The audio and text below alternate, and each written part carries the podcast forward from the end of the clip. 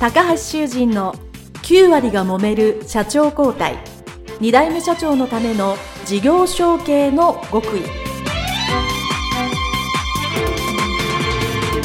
この番組は2代目社長専門経営コンサルタント高橋修人が経営に悩んでいる2代目社長や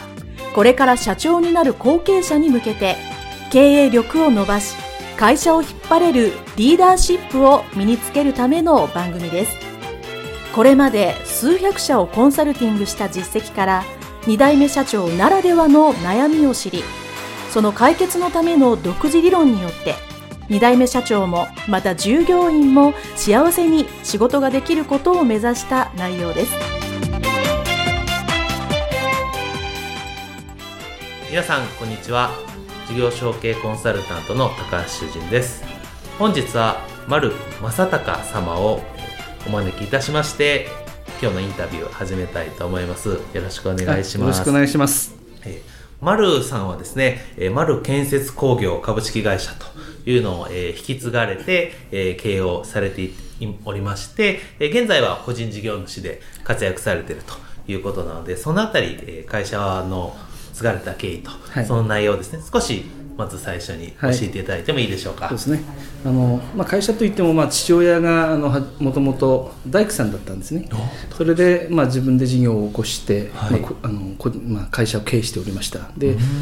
えー、私はあの兄が一人いるその二人兄弟の次男坊だったんですよ、うん、でもともと継ぐ予定はなかったんですね。そうですね。次男でいらっしゃただまあ、い。ろいろその家族の問題であの、兄がもう家に戻らない継がないという状況になりましてじゃあお前だみたいな感じでですね。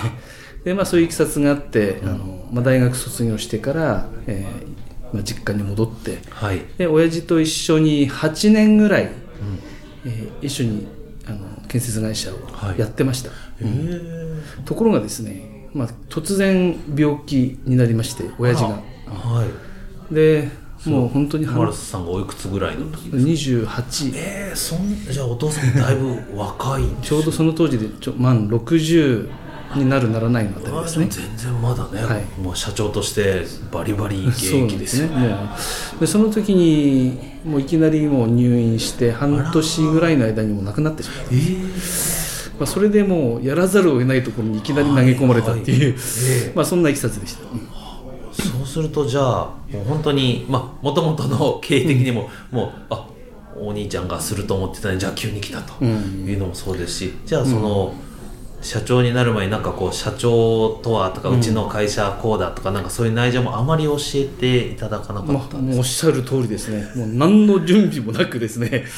えー、まあもともと私はまあ建築の技術者として大学でも勉強して、うん、でまああの一緒にやりながらまあ、実際こう図面を描いたりとか現場管理したりする実務はやってたんだけれども、はい、いわゆるその経営的なところにはもうまず参加してなかったということと、うんうん、まあ、何よりですね営業活動をしたことがなかったっていう。全部お父様が 自分で取ってきてしかも建築士の一級の資格を取ってからも私に設計させなかったんですよ。もう自分が思うようにやりたい人だったので。なるほど、うん、ですからまあ本当に図面はもうただ描くだけ、うんうんうん、自分でデザインするとか、うん、ということもなくですね、まあ、言ってみればトレースぐらいの仕事だけですね、であとは確認申請の事務的なことをやるとか、はいうん、あとは現場を管理するとかっていうそこにこう特化して一緒にやってたんですよ。まあでも、まあ、その当時といえば、まあ年齢で言ったらまあ20代ですから、はい、まあひょっとしたら、じゃあ、もう少ししたらそうしようと思ってたかもしれないですけど、まあ、いわゆる20代じゃあ、下積みみたいな感じに考えておられたのかもしれないですね。そうですね。まあ、親は多分そういうスケジュールは考えてたと思うんですよ。だけど、いきなり病気になって、もう準備も何もなく、あれよあれよという感じで、えー、まあ、旅立ってしまったので。うん、その当時、うん、あの、従業員さんとか職人さんとか何人かいらっしゃったんですか？もう本当にあの父ちゃん社長母ちゃん専務みたいなですねもう事務員が1人、うんうん、であと職員さんはでもその当時はまだ10人前後はいたんでしょうかね、ですよね。そうなると、その10人分の仕事を今度は丸さんが取ってこなきゃいけない。取ってこなきゃいけない。大変なことになってしまいますですね。まあ、急にすると大変ですけど、まあ、とはいえその、まあ、一応その、まあ、社長になる前にですね、まあ一応そういうこう、お仕事はされていたんですけど、まあいつか、まあその、まあ会社、そうお前だって言われたわけですから、社長になるんだろうなと思ってて、はい。その当時、まあ、社長になるために、その当時自分としてやってたことってどんなことが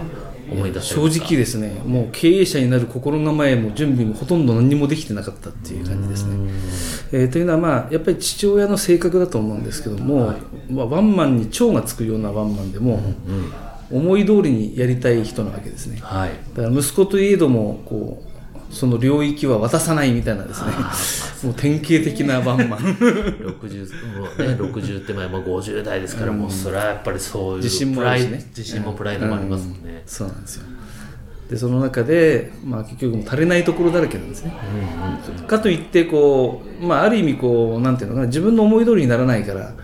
あの、まあ、ちょっとこうモチベーションも下がっていたのも正直あるんですよね、あ、丸さん自身が。うん、そうですね。やっぱりこう、いや、もっと、当然まあ1年目は別にして2年、3年ね、まあ8年も8年目ですからね。8年もやられると、いや、もう今度こうしたらいいのに もっとこううまくなるにそういうのはこう言われたりしたんですか？うん、まあ結局何かそういうね提案してもこうなんていうのかなコミュニケーションがうまく取れない状態っていうのかな。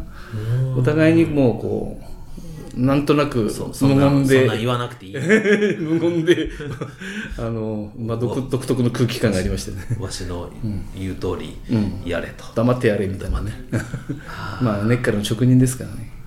気質何度か、まあ、丸さんとしてはこう言おう言ったんだけど結局その聞いてもらえないから、さあまりもう言わなく言わなった。なくなった。何よくある。典型的典な、ね、型的な。ぼ僕もそうだったんでああそうだそうだよくあるなみたいな。最初は不満に思って言うとなんかね倹約になるからもうじゃあいいししゃべんなくなるそうそうそう。そうなんですね。ですか、それ大変ですね。で、その、まあね、いよいよ、その、まあ、ご病気になられた時に、あの、これもし話しにくかったらお話しいただかなくてもいいんですけど、まあ、お兄様もいらっしゃったということで、あの、まあ、いくら、その、丸さんが、まあ、会社にいるとはいえ、お兄さんが帰ってきて一緒にやるみたいなことは話はなかったんですそれはもう一切なかった一ですね。切なかったんですね。全くなかった。それなんか立ち入った話ですけど、もうお兄様はもう全然その建建築業自体に興味がなくて何か他のこあとをしたかったのいやもうあの勤め先が建設会社だったからまさにその建設業の中にはいたんだけれどもお嫁さんの関係で親子喧嘩が始まってそれでもうそっちの方が原因で家に帰らなくなっちゃったんですね。だからもう事業承継の前にもう家族問題でトラブってしまってで戻らないってことになっちゃったんですよ。だからもう戻る可能性がその時もなかったんですよ。そうですか、それそれもなかなか大変でしたね。そうですか、まああのそうですね。そうすると、まあ、あと、まあ、社長になってからの話はまた後半にお聞きするんですけど、まあ、今思い出されたその8年ぐらいの中で、まあ、教えてはくらえもらえなかったけどそういえばこんなことを身につけたなみたいなそのまあお父様から、まあ、背中というか社長としての何かっていうのは今思い返すとそれはありどんなのがありますか？やっぱりあの、まあ、建築の中でもさまざまな、ね、こう分野がある中で、まあ、住宅専門だったんですけども、やはり仕事に取り組む姿勢というのはもう本当に、まあ、鬼のように取り組むというのかね。それはまあもうすごい集中力だったりとかそれからその、まあ、お客様のためにこう一生懸命働くという姿勢のようなものっていうのはもうやっぱ背中でこう見せてくれたっていうのはありました。ね。それからこう、まあ、当然毎日、まあ、長時間働かれて、そう。そのまあお客様のため、まあ、職人さんとかね、まあ、家族のため、ですね、うん。まあ、そういうこととかやはりこう、まあ、昔のね親父のだ時代にはこう、まあ、我々のような高等教育もなかったにもかかわらず、はい。もう本当にこう基本的なその、まあ、設計に対する知識もそうだし、それから、まあ、積算とか拾い出しとかそういうこう細かい作業も基本をちゃんとやってるわけですよね。ええ。ですからまあそういうことをねその、まあ、実務をしながらね学んで、よくこれだけのことを身につけたなっていう、まあ、そういう目では見てましたね。えー うん。もう私ちょっとその業界のあれは分かるんですけどそそれはその今一般的にはそういうのはかなり難しいことなんですか？あのなかなかできないことなんですか？その仕事をしながらそういうこうき勉強をちゃんと受けずに身につけるとそう。いやあの今の現代はね分業が進んでいるからあ逆にあの一式できないんですよね、あの例えば図面を描くのはもう図面描く専門の業者に発注したりとかですね、はい。であるいは確認申請のようなこう事務的なことももう外注したりするということが割と一般的でですね、はい。だからその当時はだから自分で図面を引いて確認申請の書類とかも自分で作ったりとか。全部。一 式。だからそういうその積算作業であるとかももう本当にあの、まあ、基本から忠実にね。今だったらそれを専門のところがやるレベルのようなことをちゃんとやってましたからね、だからまあそういう意味ではもう本当によくこんなことをね独学で勉強したなっていうふうに思ってましたね。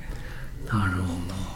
その一式を得られていた、まあ、本当に大黒柱の、うん。まあ、社長がお父様が病気になられてじゃあいざ丸さんと、うん。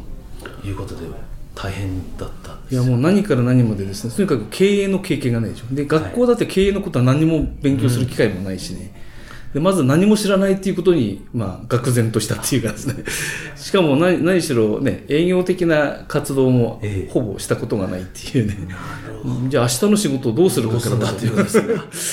でただまあその役所の仕事もちょっとだけもらってたので,、でたまたまですねその継ぐまあまあお親父がもう亡くなってどうのこうのっていうもうお葬式とかもやってる最中に、